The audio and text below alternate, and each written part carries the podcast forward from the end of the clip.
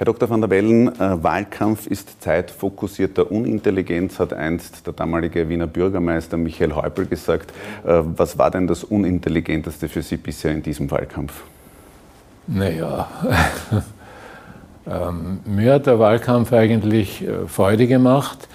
Zugegeben nicht leicht, weil einerseits bin ich amtierender Bundespräsident und muss meine Aufgaben wahrnehmen mit, mit allen Pflichten und Verantwortungsgefühl, was damit verbunden ist. Aber andererseits mit den Leuten auf der Straße zu reden und so und die, die Selfies zu machen, das gibt einem Energie zurück. Also unintelligenteste, ja, ich will jetzt niemand zu nahe treten. Im Netz haben sich schon ein paar Sachen abgespielt, wo ich mir gedacht habe, na, das hättest du jetzt aber sparen können. Es steht ja mit Ihnen äh, eine Rekordanzahl an Bewerbern zur Wahl, nämlich sieben. Äh, aber nur einer, nämlich Walter Rosenkranz, hat eine parlamentarische Partei äh, im Hintergrund. Bedauern Sie es eigentlich, dass die restlichen Parlamentsparteien keinen eigenen Kandidaten, keine eigene Kandidatin aufgestellt haben?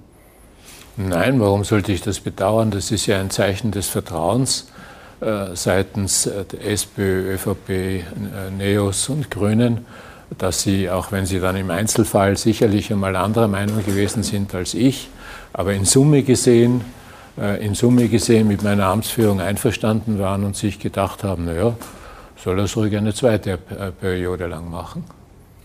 Jetzt haben ja äh, zwei der Kandidaten ähm, wollen gleich, wenn sie Bundespräsident werden, als quasi erste Amtshandlung die Regierung entlassen, nämlich Gerald Groß und äh, Michael Brunner. FPÖ-Kandidat Walter Rosenkranz hat ebenso wie Tassilo Valentin angekündigt, er könnte sich das vorstellen. Also die äh, Möglichkeit ist gegeben. Äh, wird Artikel 70 des Bundesverfassungsgesetzes da Ihrer Meinung nach richtig ausgelegt? Nein. Äh, die Bundesverfassung, ich habe mal gesagt, es ist eine schöne und elegante Verfassung, aber sie setzt sehr viel Pflichtgefühl und Verantwortungsbewusstsein bei jenen voraus, die dann im Einzelfall äh, den einzelnen Artikel anzuwenden haben. Die Bundesregierung jetzt zu entlasten, in dieser Situation, mag man auch im Einzelfall nicht einverstanden sein mit der einen oder anderen Maßnahme, wo wir Krieg haben, fast schon an der Grenze von Österreich.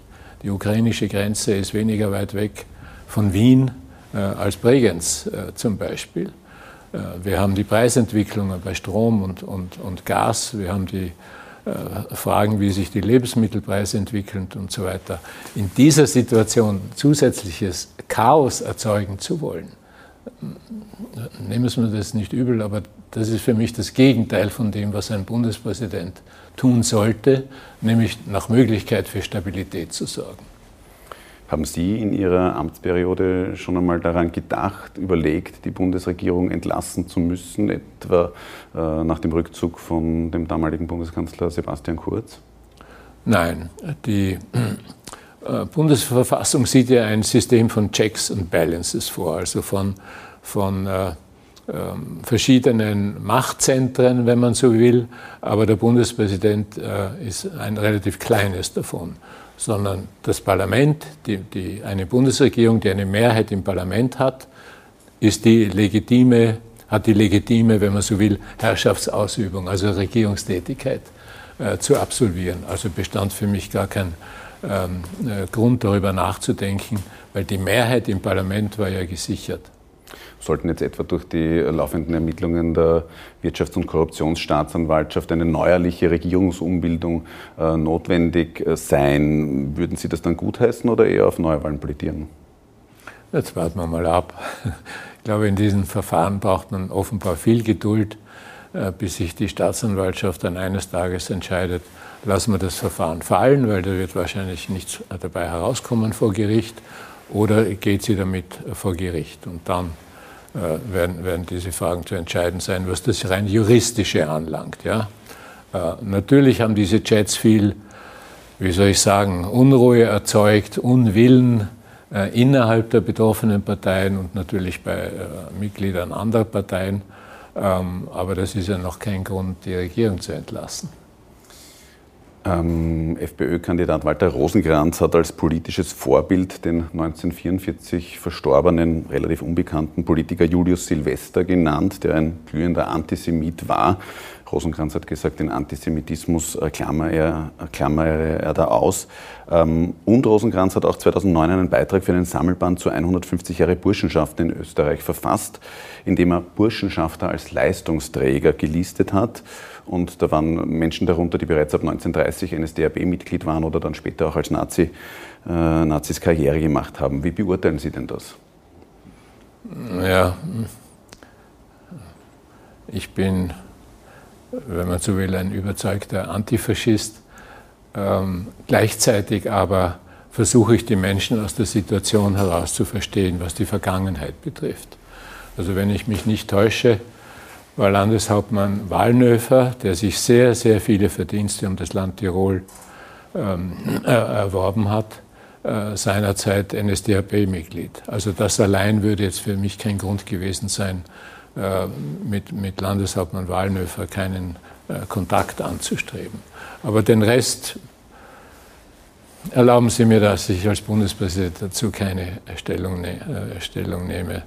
Die, die, Besatzung Österreichs durch, die, durch ähm, Hitler-Deutschland war schwer genug. Es hat uns Hunderttausende von Toten gekostet. Äh, das weiß doch inzwischen jeder. Aber würde jemand wie Walter Rosenkranz, der ja auch äh, Mitglied ist der schlagenden deutschnationalen Burschenschaft Libertas, würde jemand äh, wie Rosenkranz als Bundespräsident dem Ansehen Österreichs international schaden? Naja, sagen wir so, er hätte, er hätte wohl einiges zu tun, um derartige Bedenken zu zerstreuen. Ähm, jetzt ähm, halten Sie jemand anderen eigentlich aus dem Bewerberfeld äh, auch für geeignet äh, für das Amt des Bundespräsidenten? Aber Sie werden mir verzeihen, dass ich mich für den besten dieser sieben Kandidaten erhalte, einfach weil ich äh, die längste Erfahrung damit habe, weil ich sechs, fast sechs Jahre äh, Bundespräsidentschaft hinter mir habe. Ich glaube, die Leute haben mitgekriegt, dass ich das nach bestem Wissen und Gewissen erfüllt habe und dass ich mich auch, ich sage das ungern jetzt so als Eigenwerbung, aber mich in Situationen bewährt habe, die ja in 100 Jahren Republik noch nie vorgekommen sind. Und die haben wir alle gemeinsam irgendwie, aber unterm Strich dann gut gemeistert. Jetzt sind sieben Bewerber Rekord, trotzdem findet sich keine einzige Frau als Kandidatin äh, darunter. Sind wir so? Also ist Österreich im Jahr 2022 noch immer so männlich dominiert, dass es da keine weibliche Kandidatin geben kann? Schade, ja, schade. Es steht ja jedem frei, jeder Frau, jedem Mann frei, äh, sich zu bewerben. Äh, die, der nächste Clip ist dann, die 6000 Unterstützungserklärungen zu besorgen und eine immerhin 3.000, 4.000 Euro Gebühr für das Antreten. Aber es haben sich eben nur Männer dafür, ähm, wie soll ich sagen, interessiert. Ich gehe jetzt nicht so weit zu sagen, dass offenbar die überwältigende Mehrheit der Frauen mit meiner Amtsführung so einverstanden war, dass sie selber nicht kandidieren wollten. Aber irgendeinen Grund muss es geben. Aber würden Sie sich eine weibliche Nachfolgerin am Ende Ihrer äh, zweiten Amtsperiode, sollten Sie wieder äh, gewählt werden, wünschen? Äh, absolut, einfach weil es ein Zeichen für die Ebenbürtigkeit der Frauen in allen Positionen ist. Und ich bin äh, eigentlich sehr stolz darauf, mit Brigitte Bierlein im Jahr 2019 die erste Bundeskanzlerin der Republik Österreich äh, angeloben zu dürfen. Wenn man so will, die erste Frau in einer in dieser Art von Herrschaftsposition seit Maria Theresia. Aber wir wollen das nicht überstrapazieren. Ich habe jetzt äh, unter anderem auch Ihre Rede als äh, designierter Bundespräsident im Mai 2016 nach der ersten Stichwahl. Es gab dann ja noch eine und die Verschiebung, aber das blenden wir mal aus, äh, habe ich mir diese Rede nochmal angehört und in dieser Rede formulieren Sie Ihr Ziel als Bundespräsident und sagen, nach Ablauf der Amtsperiode in sechs Jahren sollen möglichst alle Menschen in Österreich sagen können, ja, mir geht es gut oder sogar besser als vor sechs Jahren, meine Kinder haben eine gute Zukunft und mein Blick in die Zukunft ist voller Zuversicht. Jetzt wissen wir alle, wie es äh, derzeit um die Welt bestellt ist. Äh, sind Sie da mit Ihren Ansprüchen als Bundespräsident gescheitert oder zeigt das auch vielmehr, dass der Bundespräsident eben nicht so viel Einfluss auf gesellschaftliche Entwicklungen hat? Ich glaube, letzteres zeigt es auf jeden Fall. Äh, es zeigt unter anderem auch, dass der Einfluss des Bundespräsidenten genauso wie der der Bundesregierung oder von Österreich ganz allgemein auf Präsident Putin praktisch gleich Null ist. Niemand hat erwartet, dass er einen in unseren Augen sinnlosen Angriffskrieg gegen die Ukraine äh, bedingt, der offenbar äh, ideologisch bedingt ist, so nach dem Motto, äh, ich bin der Nachfolger von Peter dem Großen oder Katharina der Großen, äh, die das russische Großreich seiner Zeit imperialistisch in verschiedenen Kriegen, die teilweise Jahrzehnte gedauert haben, errichtet haben.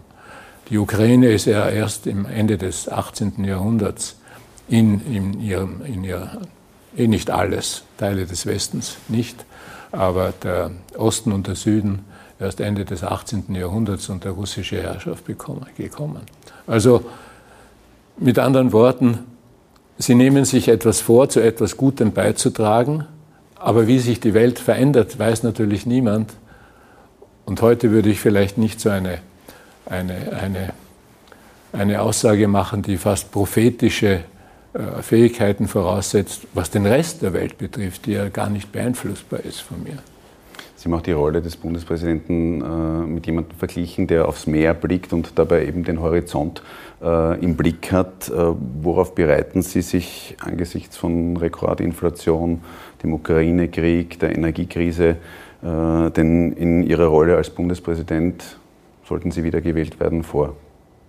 Ich wollte damit unter anderem ausdrücken, dass der Bundespräsident ähm, ja in der Lage ist, ähm, nicht in die Tagespolitik so eingebunden zu sein wie der Bundeskanzler zum Beispiel oder, oder irgendeine Ministerin und sich daher leisten kann, auf den Horizont zu, zu schauen, das heißt in, in die, eine, die, längere Perspektive einzunehmen äh, und versuchen, sich an langfristig, mittel- und langfristigen Zielen zu, zu orientieren.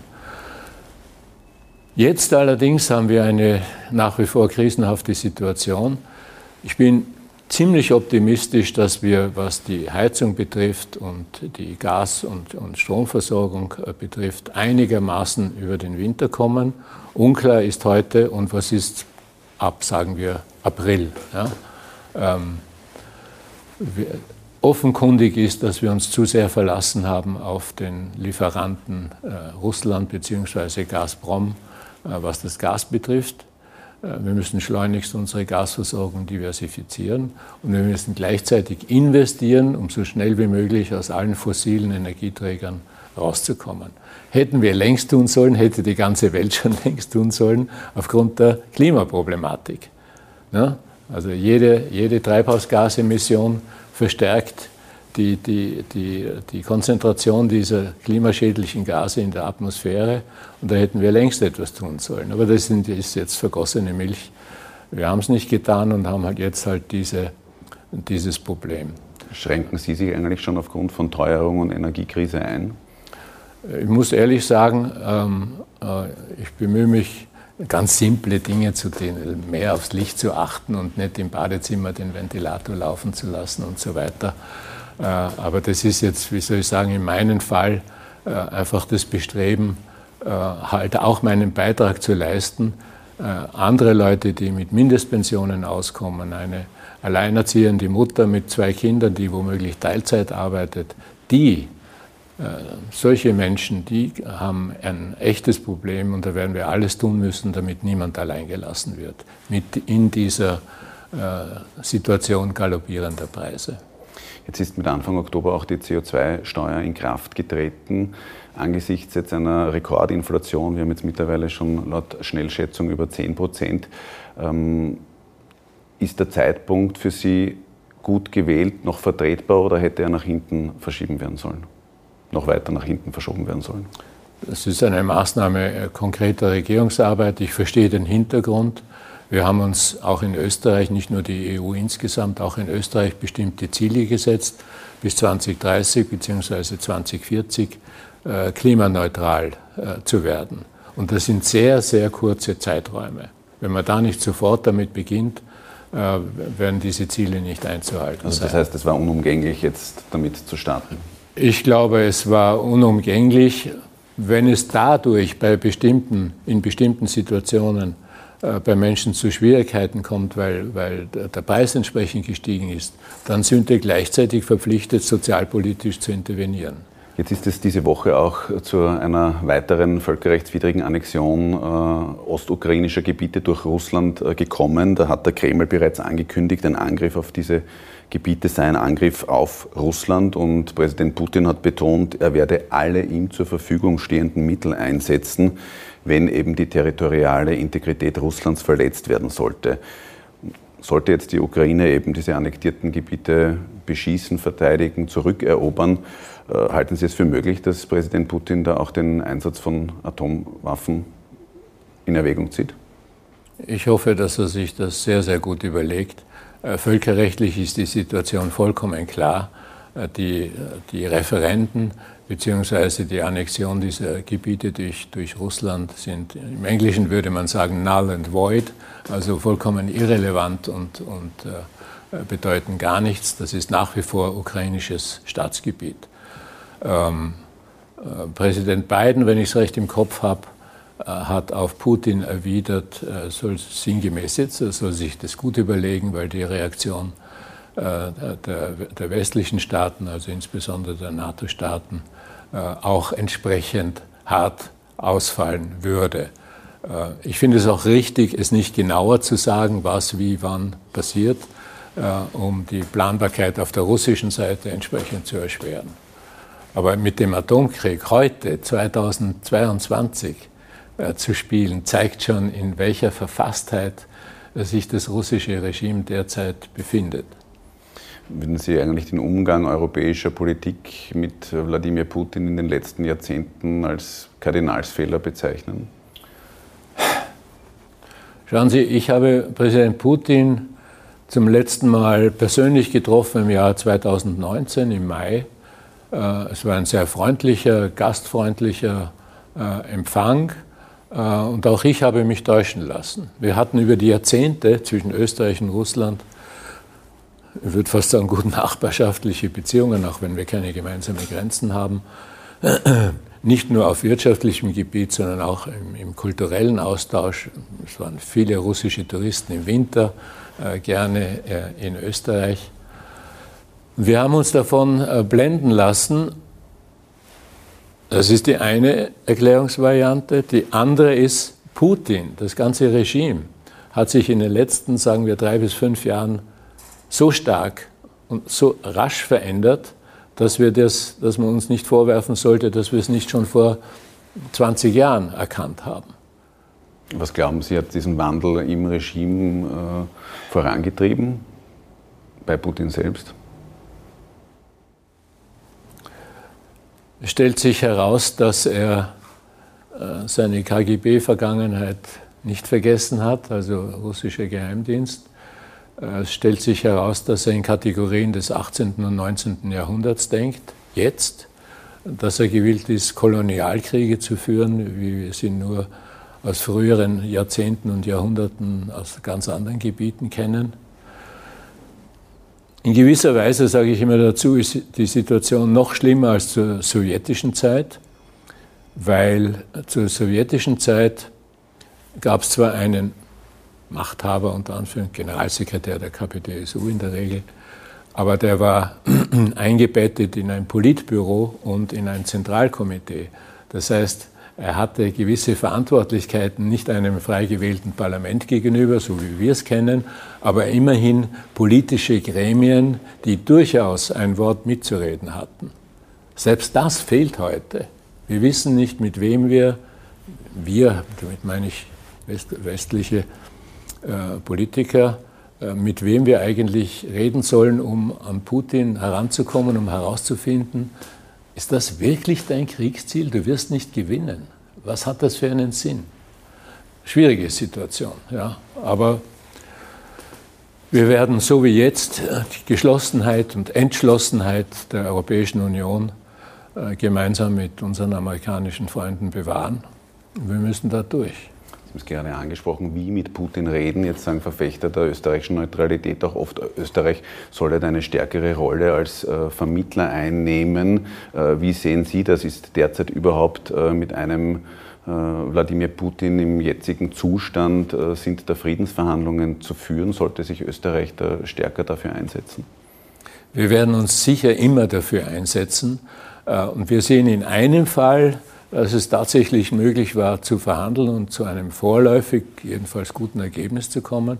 Das waren die Verhandlungen in der Türkei, auch zwischen ukrainischen und russischen Vertretern um Getreideexporte zu ermöglichen. Auch die UNO-Generalsekretär Guterres persönlich haben da mitgewirkt und letztendlich dazu beigetragen, dass es hier in diesem Punkt zu einer Einigung gekommen ist. Weil wenn das nicht gewesen wäre, dann wären nicht nur die Ukraine und Russland im Krieg, sondern dann hätten wir binnen relativ kurzer Zeit mit Hungersnöten zu rechnen äh, gehabt haben in Nordafrika, im Mittleren Osten, da wo die Hauptabnehmer äh, für russisches und ukrainisches äh, Getreide liegen. Also das, wenn Sie so wollen, ist ein ganz kleiner Hoffnungsschimmer. Naja, manchmal, wenn es in beider, beiderseitigem Interesse liegt, ukrainischem sowohl wie im russischen Interesse, ist es möglich, zu einem Ergebnis zu kommen. Wir werden immer Wien anbieten als Verhandlungsort. Wien ist gleichzeitig UNO-Standort. Wien hat in ganz Österreich einen guten Ruf, einen sehr guten Ruf als äh, neutrales Land mit erfahrenen Diplomaten. Im Moment sehe ich diese Möglichkeit nicht. Wenn Sie jetzt auf Ihre Amtsperiode zurückblicken, was würden Sie als äh, einen Fehler bezeichnen? Ein Fehler, naja, mein Gott. Wer macht keine Fehler? Aber wenn Sie mich so fragen, man neigt dazu, die Fehler auch zu verdrängen und zu vergessen. Ja. Ähm, ähm, ähm, Oder war es das auch schon mit der Einschätzung Putins? Das war sicher ein Fehler, mit dem ich nicht allein bin. Das soll jetzt keine Ausrede sein. Äh, es war auch für mich als Ökonom schon äh, ein Fehler. Ich hätte die OMV erinnern sollen, können und sollen. Leute, ich verstehe schon, dass Gazprom seit 50 Jahren ein verlässlicher Partner ist. Ich verstehe schon, dass das, dieses Gas billiger ist als das Gas von einem anderen Lieferanten. Trotzdem ist es äh, gesunde ökonomische Politik, äh, seine Liefer äh, unter den Lieferanten eine gewisse äh, Diversität, Diversifizierung zu erzeugen. Ja, haben andere Staaten gemacht, wir nicht. Vielleicht hätte ich bei der einen oder anderen Regierungsbildung im Vorfeld äh, signalisieren können, bitte verschont mich mit folgendem äh, Namen. Ja. Aber das soll man ja auch nicht überstrapazieren. Ich finde, dass, ich habe mich bemüht, in der Regel bei solchen kritischen Fällen diskret vorzugehen äh, und nicht gleich in der Öffentlichkeit äh, das hinauszuposaunen. Das heißt, ich wollte Wenn Sie jemand verraten, anderer welche Namen, das, das ist, noch, hm? noch, welche Namen das noch zusätzlich waren. Ja, genau. was, was würden Sie als Ihre größte äh, Errungenschaft, äh, Ihr, Ihr, größtes Verdienst, Ihre größte Leistung äh, sehen? Also, ich finde die ähm, Regierungskrise 2019 äh, wo zum ersten Mal in der Geschichte ein Misstrauensantrag gegen die gesamte Bundesregierung vom Parlament äh, durchgegangen ist, äh, mit der Neubildung der Regierung in sehr kurzer Zeit. Die, das Ibiza-Video war an einem Freitag so um den 20. Mai herum, wenn ich mich recht erinnere. Am Montag drauf hatte ich auf Wunsch des Bundeskanzlers den Innenminister zu entlassen. Eine Woche darauf war das Misstrauensvotum. Und wenige Tage später, am 3. Juni, das weiß ich noch genau, Vormittag, äh, habe ich die neue Regierung, Bundesregierung, äh, angeloben können. Ähm, da hat mein Stab in der Hofburg äh, wesentlich dazu beigetragen, da waren wir sehr gut organisiert. Das ist ja nicht allein meine Leistung, da haben äh, viele Leute dazu beigetragen, dass es zu einem äh, raschen und, und, und nicht nur vertretbaren, sondern guten Ergebnis gekommen ist. Das war vielleicht ein Fehler, diese Regierung als Übergangsregierung zu bezeichnen. Das war sie zwar, weil die, die Neuwahlen stand, dass es zu Neuwahlen kommen wird, stand ja schon fest, wenige Monate später. Und die Regierung war insgesamt, glaube ich, ungefähr acht Monate im Amt. Trotzdem hätte ich dieses Wort nicht verwenden sollen, weil das war eine Bundesregierung. Ja? Man hätte nicht gleich sozusagen dieses abschwächende äh, Adjektiv äh, verwenden sollen. Abschließende Frage. Ähm, Sie sind aus dem Wahlkampf oder von den Wahlgängen 2016 ja einiges äh, gewohnt. Also das kann Sie wahrscheinlich kaum mehr etwas überraschen. Aber wie sehr würden Sie sich denn ärgern, sollte es in einer Woche zu einer Stichwahl kommen, Sie nicht die absolute Mehrheit erreichen? Ach, ich wäre nicht, ich wär nicht verärgert. Ich habe Respekt vor Wahlen, ich habe Respekt vor den Wählerinnen und Wählern. Aber ich habe nie ein Hehl daraus gemacht, dass ich mich sehr freuen würde, wenn diejenigen, die mich verlängern wollen sozusagen, äh, die mich in der zweiten Amtszeit haben wollen, am Wahlsonntag auch tatsächlich hingehen und mich wählen. Dann habe ich nämlich sehr gute Chancen, auch tatsächlich gewählt zu werden äh, und meine Arbeit von den letzten fünf Jahren dann in der kommenden Periode äh, fortzusetzen. Aber Wahlbeteiligung ist schwer zu prognostizieren, deswegen sage ich das auch hier in aller Offenheit. Äh, wenn mich jemand als Bundespräsident haben will, dann muss er auch hingehen, er oder sie, und entweder am Wahlsonntag das machen oder jetzt in, in, äh, mit, mittels Briefwahl äh, das sein oder ihr entsprechendes Votum abgeben. Ich würde mich sehr freuen, wenn das klappt am 9. Oktober. Ansonsten nehme ich das in Demo zur Kenntnis und gewinne vier Wochen später, hoffe ich. Dr. van der Bellen, vielen Dank für das Gespräch. Gerne.